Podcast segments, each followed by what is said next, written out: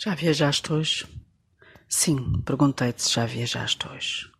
Por favor, se me disseres que hoje estiveste e ainda estás, com os pés bem assentes na terra, só te posso dizer, lamento muito.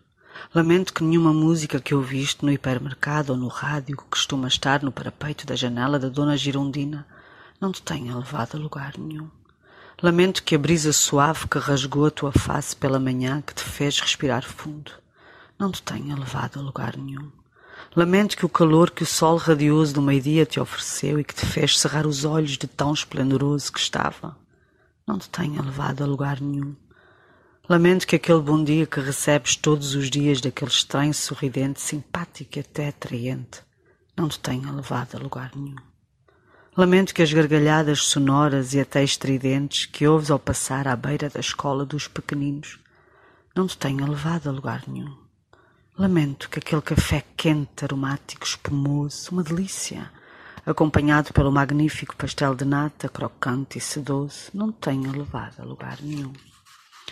E agora, fim do dia, em tom de súplica, peço-te: viaja comigo, antes de fechares os olhos no teu sono costumeiro sem sonhos.